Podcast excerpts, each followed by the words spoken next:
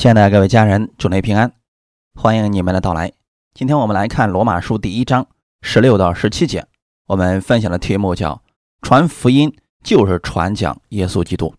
罗马书第一章十六到十七节，我不以福音为耻，这福音本是神的大能，要救一切相信的，先是犹太人，后是希腊人，因为神的意正在这福音上显明出来，这意是本于信，以至于信。如经上所记，一人必因信得生。当时很多人觉得提起耶稣，包括传福音，是一个很羞耻的事情，因为耶稣被残忍的杀害，钉死在十字架上。但保罗却说：“我不以福音为耻，因为这福音乃是神的大能，要救一切相信的。无论今天你是哪一国的人，你要相信福音是神的大能，那么神的意就在这福音上。”显明出来，这义是本于信，以至于信。我查了一下其他版本的里边，本于信与以至于信，意思就是开始于信心，结束于信心。我们接受耶稣基督是信心的开始，也是信心的结束。耶稣基督带来了福音，福音的内容是关乎耶稣基督以及耶稣在十字架上为我们所做的。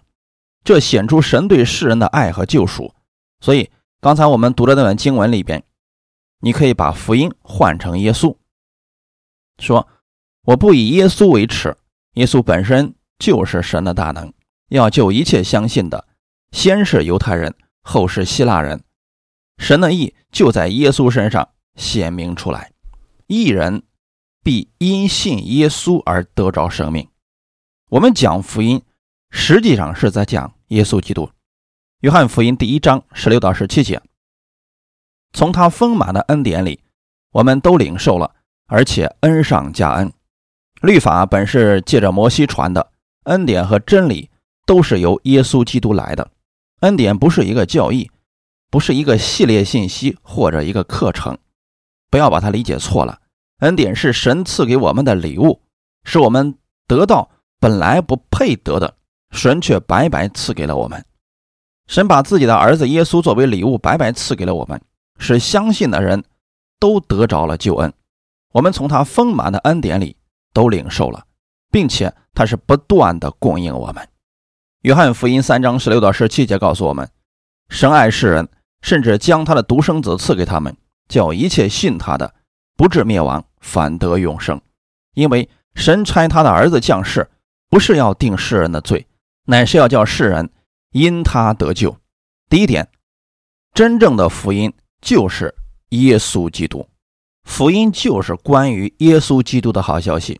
马可福音第一章第一节告诉我们，神的儿子耶稣基督福音的起头。原来真正的福音是从耶稣基督开始的，离开了基督讲福音，就会变得虚空了。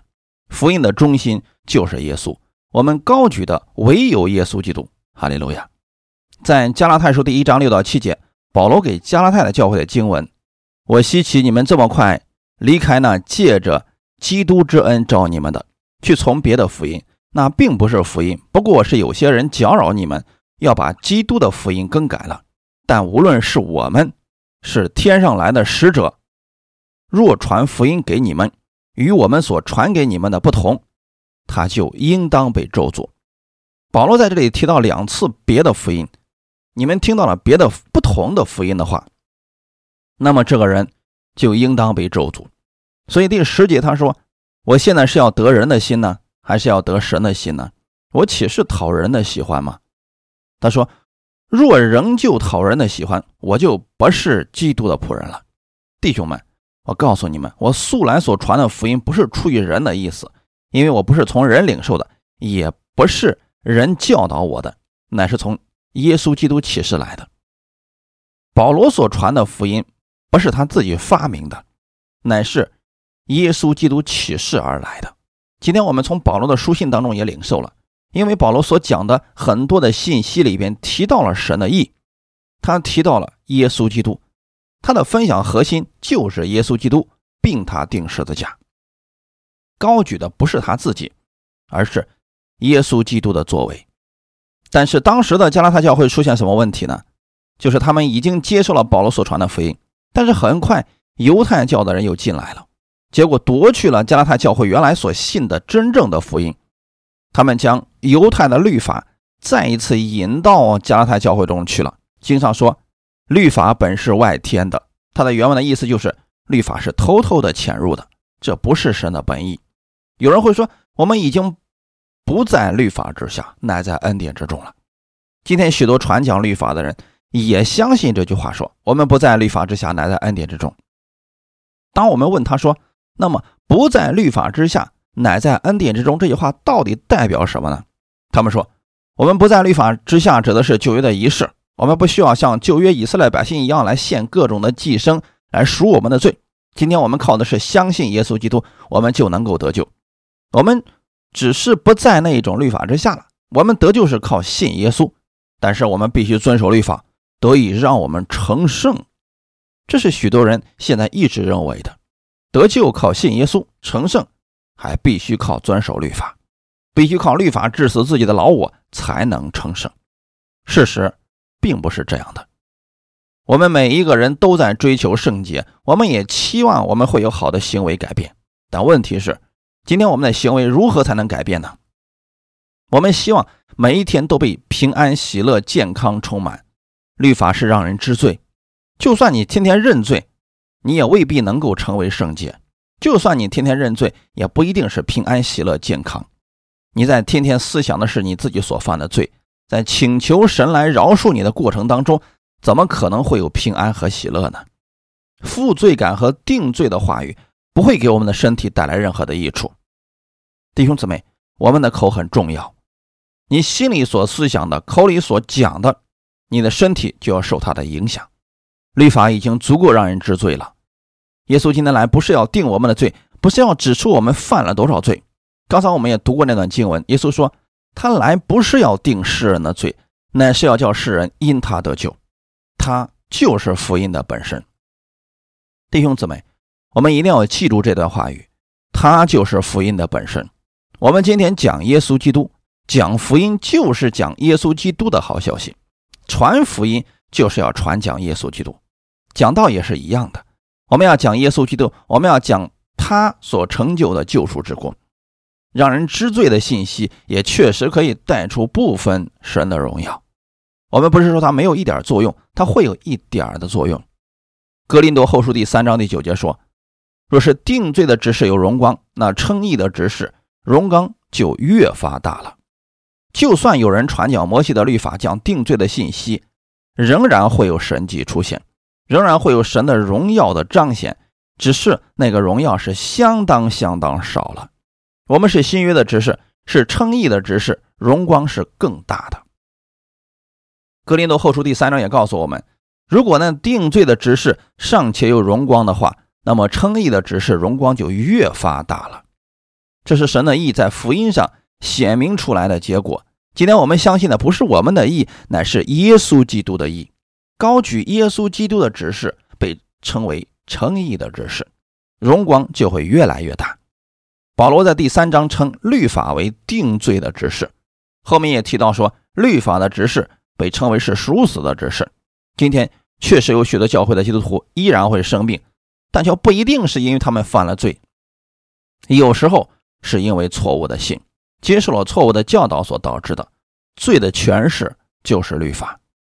赎死的执事是用字刻在石头上的，那刻在石头上的律法就是十条诫命，在这里被称为是赎死的执事。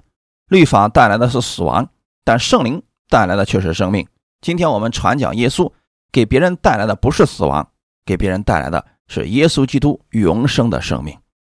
在律法之下，摩西所行的神迹使水变成血，结果带来了死亡，但耶稣基督来了以后。他行神迹，却将水变成了酒，给人们带来了生命的喜悦。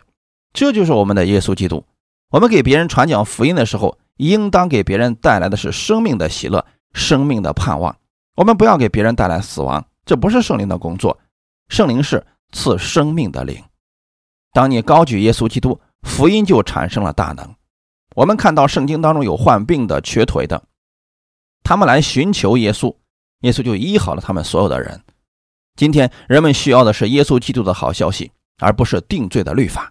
感谢主。当一个教会他不断的去讲耶稣基督以及他的十字架，人们就会因此而发生改变。就像圣经所说的，当基督被举起的时候，就能吸引万人来归向他。不是靠我们的口才来吸引人相信耶稣基督，也不是靠着技巧来吸引人。我们只要高举耶稣基督，人自然而然的就会被吸引过来。因为你高举耶稣的时候，圣灵就开始做工，而福音的能力就在神的意上彰显出来。这福音的大能是要告诉我们，神的意借着耶稣基督愿意赐给一切相信的人。我们来分享第二点：当基督的恩典和真理被传讲时，人就开始真正的悔改。今天有很多人说，只讲恩典的人们会放纵，人们会故意犯罪。其实这只是人的一个假设。当一个人真正认识到主耶稣的恩典，他就会开始真正的悔改。悔改的意思就是。转变心意，更新你的想法。罗马书第六章十四到十六节：罪必不能做你们的主，因你们不在律法之下，乃在恩典之下。这却怎么样呢？我们在恩典之下，不在律法之下，就可以犯罪吗？断乎不可。岂不晓得你们献上自己为奴仆，顺从谁就做谁的奴仆吗？或做罪的奴仆，以至于死；或做顺命的奴仆，以致成义。当人的心被神的爱改变了，人的行为自然就会发生改变。这是个非常简单的事情，你心里所想的，你的行为就会表现出来。所以，耶稣从根本上解决了人们罪的问题。人心里充满的是爱，怎么可能去恨别人呢？感谢主，这就是神给我们的大能。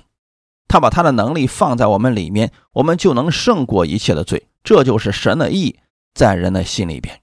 律法之下。第一个逾越节之后的五十天，律法降下来了，三千人在山下死亡，但这些人的死亡并没有为活着的人成为真正的境界，活着的人也没有停止犯罪，反而他们却处处落在律法的刑罚之下。从旧约我们可以看到以色列人的历史，我们发现他们在律法之下已经是遍体鳞伤了。律法不可能叫人成圣，律法的作用是让人知罪。只会让人看到自己有多么的败坏，让人们的罪被显露出来。借着律法，我们看到以色列人的失败，但是神并没有丢弃他们。神早就知道他们没有办法靠着律法成为圣洁，所以神也早已经应许他们要把福音赐给他们。在旧约的先知书中，神说要给他们一位弥赛亚，必有童女怀孕生子，你们要给他起名字叫以马内利，就是。神与你们同在，感谢主，这个对他们来说是一个好消息，因为他们靠着自己没有办法遵守全部律法，屡次都是失败的。神的意思是，将来的弥赛亚要成为你们的义，这就是福音。那福音就是耶稣基督，因为耶稣基督就是旧约里面所说的那个弥赛亚。哈利路亚！我们今天所需要的不是旧约的律法，而是耶稣基督的恩典和真理。耶稣基督复活之后的五十天，神赐下的不是律法，而是圣灵。所以，当彼得传讲死而复活的耶稣时，三千人悔改得救，这是神的大能。圣灵给人带来的是生命，律法给人带来的却是死亡。彼得传讲死而的复活的基督的时候，那些人就觉得扎心。为什么呢？因为彼得讲出来了他们所做的事情，说你们自己把耶稣杀了。这是神所赐给你们的福音，你们却把它推开了。所以这个时候，他们就问彼得：“我们该怎么办？”这时，彼得没有像施洗约翰那样说：“你们这毒蛇的种类，认罪吧！你们要活出好行为，与你们悔改的心相称。”没有，彼得只是告诉他们，在《使徒行传》第二章三十八节，彼得说：“你们个人要悔改，但怎么悔改呢？奉耶稣基督的名受洗，叫你们的罪得赦免，就必领受。”所赐的圣灵，这就是耶稣基督死而复活的好消息。同样都是在传悔改。施洗约翰说：“你们自己要活出好的行为，与你们悔改的心相称。”彼得说：“你们个人要悔改，不是让他们的行为与悔改的心相称，而是奉耶稣基督的名，叫他们罪得赦免，就必得着所赐的圣灵。”哈利路亚！因为圣灵在人心里边，外面的行为才能活出来。与悔改的心相称，现在不是靠你的行为，而是靠神的意在你心里边来引导你。我们都相信，信了耶稣基督以后，圣灵会在我们的心里边来引导我们的。这是人所需要的悔改。律法使人死，圣灵使人活。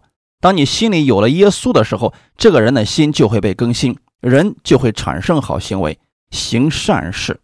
彼得讲到之后，那三千人领受了耶稣基督的福音，他们改变了。那三千个人改变了，他们变成了一个巨大的教会。圣经里告诉我们说，他们恒心遵守使徒的教训，彼此交接、掰饼、祈祷。今天我们不是也希望每一个教会都是这样的吗？当你高举耶稣基督的时候，你的教会也会发生如此大的改变。原来那些人有的曾是逼迫耶稣的，但他们听到了彼得的，他们悔改了，因为彼得讲的是恩典和真理，他讲的是死而复活的耶稣基督，所以那些人开始遵守使徒们的教训。他们在店里做什么事情呢？彼此交接，你可以理解为他们一块彼此交通，掰饼就是圣餐。祈祷就是祷告。虽然三千人当中，他们以前很有可能有逼迫耶稣的，但是今天不一样了。彼得告诉他，要奉耶稣基督的名受洗，叫你们的罪得着赦免，你们就必领受那所赐的圣灵。他们这样做了，圣灵进到他们的心里边，这些人改变了。当时福音就迅速的扩展开来。这些人所讲的福音，就是耶稣基督并他钉十字架。他们所讲的是耶稣基督的恩典和真理，不是定罪的信息，而是赦罪的信息。告诉人们耶稣为他们做了什么事情。感谢赞美主。所以弟兄姊妹，我们要知道，当我们告诉别人神已经接纳了你，因为在十字架上的耶稣已经为你还清了罪价的时候，你被赦免了。所以不要害怕来到神的面前，神愿意接纳你，因为那不是靠着你的意，那是靠着神的义。神要拯救一切相信他的。今天我们知道，来到神面前的时候，我们是凭着信心，我们信耶稣基督，这个正好就是福音。这福音正是神的大能，可以救一切相信耶稣基督的人。阿门。而神给我们这个信，正好就是我们的义，在我们身上的见证。所以今天神的义在你身上，耶稣基督的义在你身上，而这个义在福音上能够被显明出来的。你告诉别人，今天你身上神的意是耶稣基督为你所成就的事工。如果今天他有疾病，你要告诉他，来到神的面前，神的意在你身上，他愿意拯救你，他愿意帮助你，他愿意医治你。我们要把耶稣介绍给他。当一个人心里边不知道方向的时候，耶稣基督就是他的方向。所以，当我们如此传讲福音的时候，福音就是好消息。很多人传出去的并不是好消息，给人带来的是定罪，又怎么会是好消息呢？其实人人都知道自己有罪，只是不愿意讲出来而已。但我们今天传讲耶稣，我们是要告诉他，你的罪已经被赦免了，因为在十字架上的耶稣已经担当了你所有的罪。福音这样被传讲的时候，人们是愿意接受的，没有人愿意拒绝恩典。感谢赞美主。好，那么最后我们用两个故事来做结束，看看这两个人究竟是怎么样改变的。首先，我们来看第一个人，律法下的一个人。马可福音第十章里边记载说，有一个青年财主跪在耶稣的面前说：“良善的夫子。”我当做什么事才可以承受永生？弟兄姊妹，其实这个问题是个很糟糕的问题，因为在旧约圣经里面已经告诉我们答案了，并且我们今天已经知道答案了。无论你做什么事情，你都不能承受永生。如果你做什么事情能够承受永生，耶稣就不用来了。如果你真的要问我用什么样的好行为才能够承受永生的话，耶稣的回答就是要遵守所有的律法，这个也是非常符合圣经的。因为在旧约的生命记里边告诉我们，你若遵守了神所赐的所有的律例诫命，你就能蒙福。确实如此，神绝对不会撒谎。你只要遵守了所有神的律例典章诫命，你就可以是蒙福的。那么生命记前二十八章里边所说的那些祝福，确实可以临到你，出也蒙福，入也蒙福。问题就是，人若违背了其中的一条，那么后面所记载的那么多的灾祸咒诅。都有可能临到你的身上，这就是律法的可怕性。今天没有相信耶稣的人都在律法之下，所以无论什么样的人，地位有多高，长相如何，他不敢夸口说“我这一辈子都不会得病”，也不敢指着自己的生命夸口。当少年的财主他问耶稣的时候，他说：“借命你是知道的，其实耶稣只是告诉了他后面的五条，就是关于人的方面，孝敬父母，不可奸淫，不可贪恋等等。这个少年财主却很骄傲地说：“夫子啊，这一切我从小就遵守了。”耶稣没有当面打击这个少年人，耶稣知道他的一切事情，并没有指责他，也没有定罪于他。耶稣很显然知道他许多都没有做到，但充满恩典的耶稣对这个少年人说：“不错，你还差一件。”其实他绝对不止差这一件。人们在律法面前差的太多了，但耶稣说：“你还缺少一件，变卖你所有的分给穷人，你就必有财宝在天上。然后你要来跟从我。”这就是耶稣的方法。今天我们要想得着，要想承受永生的话，人需要做的就是跟随耶稣。但是这个少年财主是怎么做的呢？律法之下的这个财主，他连一分钱都不愿意拿出来做奉献，因为律法之下。就是这样的，没有怜悯之心，也没有慷慨之心，所以他就忧忧愁愁的走了。在律法之下的人，就算人得着的再多，仍然是不满足的；就算已经拥有很多了，可能常常还在忧伤缺乏当中。因为律法就是让我们看到我们自己的不足，缺少安全感和满足感。这个财主离开了，这是一件很可惜的事情。人们在律法之下，总是感觉被要求做事情，做不到也得做到。有时心里会想，没有信这位主该多好啊！今天我们发现信了以后，事情更多了。今天我还得去教会，还得做奉献，还得去服侍。如果不服侍的话，可能还会有管教领导，多累呀！弟兄姊妹，这样的生活就不是祝福了，反而变成了捆绑和负担。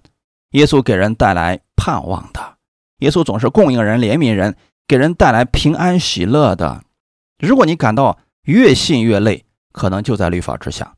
马太福音十一章二十八到三十节：凡劳苦担重担的人，可以到我这里来，我就使你们得安息。我心里柔和谦卑，你们当负我的恶，学我的样式，这样你们心里就必得享安息。因为我的恶是容易的，我的担子是轻省的。耶稣来不是要给我们更重的担子，而是要把安息赐给我们。所以，凡觉得自己劳累不堪的人，可以来寻求耶稣。他能给你安息，他的恶是容易的，担子是轻省的。信耶稣是轻松的事情，服侍也是越来越喜乐的。我们来看第二个人，恩典之下的一个人。为什么说他在恩典之下呢？因为他临到了恩典，他也是一位财主，同样的财主，但是命运却不相同。这是在路加福音的十九章，那位财主的名字叫撒该。这个撒该是一个税吏，有必要讲一下这个人的背景。当时呢？以色列人都在罗马的统治之下，那么要收税的话，就有一些人去为罗马人为在以色列人面前收税，这样的人就被称为是被大家厌弃的。总之，大家瞧不起他们。而这个撒该正好是一个税吏，你想有多糟糕就有多糟糕。他被人唾弃，可能他出门的时候，别人也会指指点点的。本身他自己长得也不是很标准，个子比较矮，所以。他总觉得自己比别人差很多，因为自己的职业的问题总被人瞧不起，他也没有好的行为，没有人愿意与他交朋友，所以他就不断的、不断的从金钱上来满足自己。他发现这些根本就满足不了他，没有人尊重他，更不用提他能够遵守所有的律法了，他根本就做不到。他不像刚才我们所讲的那位财财主一样，那位财主可能行为也很好，但这个财主他的行为真的不好，所以呢，他在那些律法师的眼中是个罪人，他自己也承认。在路加福音十九章第七节，在耶稣去撒该家里的时候，众人看见了，就私下议论说：“你看看，耶稣竟跑到这个罪人家中去住宿。”我相信撒该不是第一次听到人家。这样议论他，他已经习惯了，但是他很想改变。感谢主，耶稣没有指出他的罪，耶稣也没有计较他的个子很矮，耶稣也没有计较他的工作、他的身份。当他爬上桑树，想看一看耶稣到底是个什么样的人的时候，耶稣说：“撒该，快下来，我今天要住你家里了。”弟兄姊妹，耶稣就是这样的一位慈爱的主，你愿意把耶稣迎接到你家里吗？不论你过去有什么样的行为，不论你过去的职业是什么，不论你现在所处的环境是什么样子，你愿意把这位充满恩典的主迎接到你家里去吗？耶稣今天也告诉你说：“我今天要去你家里，你愿意打开你的门让耶稣进去吗？”如果你愿意，先打开你的心门，耶稣要进到你的心里边去，你的生命就被改变了，你的整个人就被更新了。也许你过去听到过很多定罪你的消息，说你是个罪人，说你干了很多的坏事。耶稣不在乎这一切，因为他今天不是让你靠着你的意来悔改变成好行为，他是把他的意放在你的身上，他把他的生命给你，你的生命就改变了。当你有基督的生命在里面，这会产生好行为。所以撒该听耶稣说要去他家里，他非常的激动，他就愿意把耶稣领到自己的家里去。但是众人看见就说：“哎呀，耶稣竟然跑到罪人家里去住宿了，就证明这些自以为义的人，他们不愿意进到撒该的家里边去，更别说住他家里了。所以撒该看到这群人这样对他，他不以为然，他觉得只要我有耶稣就够了。当他把耶稣迎到自己家里的时候，撒该站在耶稣的面前说：‘主啊，我愿意把我所有一半的财产分给穷人，我若讹诈谁，我就还他四倍。’”这正是耶稣所带来的改变，你发现了没有？这样一个视钱如命的撒开，他的生命发生了改变。就在他把耶稣迎接到他家里的时候，这个人的生命就被更新、被改变了。过去他一直以为钱是他生命当中最重要的，现在他发现了比钱更重要的是耶稣基督。他说：“主啊，我愿意把这个钱一半都分给穷人。”这个人到底是怎么样改变的呢？他的行为怎么突然之间就发生了改变呢？耶稣并没有说撒该你要改变，等你有了好行为的时候，我才能进你的家。不，耶稣在进入他家的时候，耶稣知道他没有好行为，但这又怎么样呢？只要人愿意，没有任何的脚步能阻挡耶稣到你家。只要你愿意打开门，耶稣就愿意进去，而你的生命就在瞬间被耶稣更新了。哈利路亚！所以这就是撒该的改变，他是在恩典当中。我相信今天你们只要愿意这样来传讲耶稣，而他只要愿意打开心门，愿意把耶稣接进来，这个人的生命就会被耶稣更新，圣灵会住在他里面，不断的更新他的内心，行为自然而然的就发生改变。所以，我们相信撒该就在耶稣进入他家以后，他的行为不再像过去那样，他不一样了。至少我们相信是这样的。第九节说，今天救恩到了这家，哈利路亚，耶稣。进到撒该的家里边，撒该就发生了改变。耶稣把救恩带到了撒该的家里边。所以弟兄姊妹，已经相信耶稣的人，你身上带着耶稣的救恩，用你的口要发出耶稣一样使人能回转的好消息。所以，当你去你朋友家里的时候，你会把救恩带到那个人的家里边。耶稣说：“因为他也是亚伯拉罕的子孙，这么一个罪人，在外人看来，他怎么可能配得当亚伯拉罕的子孙呢？”但耶稣亲自做见证说，他也是亚伯拉罕的子孙。感谢主，今天我们得救不是靠着我们的行为，我们称义不是靠着我们的行为，因为你相信了耶稣，你愿意接耶稣到你的心里的时候，你也是亚伯拉罕的子孙。耶稣说：“人子来，我要寻找拯救失丧的人。”如果你觉得说我就是那个失丧的人。我现在生意不顺利，有家里边有很多的问题，人际关系很糟糕，别人也很讨厌我，所以我也很讨厌我自己。但我怎么办呢？你需要把耶稣接到你心里去，因为这位主不定你的罪，他虽然知道你的问题，他也不会把你的伤疤揭开，他要安慰你，他要赐福给你，他还要将他的义赐给你，信就得着了。所以你愿意接受耶稣为救主的时候，你整个人就会发生改变。你现在不是一个罪人，你乃是神的儿女了。你今天愿意接受耶稣，你就会像撒该一样，你也是亚伯拉罕的子孙，亚伯拉罕的福也会临到你的身上。过去你可能经常失败，但现在你要奉耶稣基督的名说，在基督里这一切都发生了改变，因为你的生命在被更新，每一天圣灵都有更新你，他引导你的生活。当你接受耶稣的时候，他就住在你的心里边，再也不离开了。这是神给我们的应许，感谢赞美主。当你正确相信的时候，自然会产生。正确的行为，当你正确相信的时候，你的心就会发生改变；当你的心正确领受福音的时候，你的行为就会发生改变。感谢赞美主，我们传讲的福音就是传讲耶稣基督为我们所成就的救恩。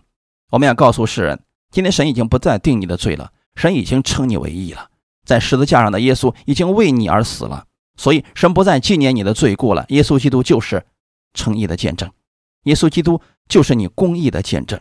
耶稣基督就是你被祝福的见证，耶稣基督就是你今天病得医治的应许的条件。过去你说我没有资格来到神的面前去求，现在不一样了。你接受了耶稣，所以你一切的罪都被还清了。你今天可以坦然无惧的来到神的施恩宝座前，蒙连续得恩惠，让神做你随时的帮助。他非常乐意亲近你，他非常乐意医治你，他非常乐意帮助你。耶稣基督就是你的生命。你需要做的事情就是把这样的好消息、这样的福音传给更多的人，让他们与你一同来欢喜吧，让他们与你一同来喜乐吧。所以，我们传讲恩典，传讲恩典的耶稣基督，他给我们带来的就是恩典，他本身就是恩典，从他里面出来的总是给人带来希望、带来医治、带来生活的喜乐的盼望。任何失丧的人、心里难过的人，凡看见耶稣的人，凡跟随耶稣的人，他们的生命都会发生改变。感谢主。只要你真心愿意来相信他，你的生命也会如此改变。感谢赞美主，哈利路亚！打开你的心门，接受耶稣基督为你人生的救主吧。当你接受他的时候，你的人生将不再一样。哈利路亚。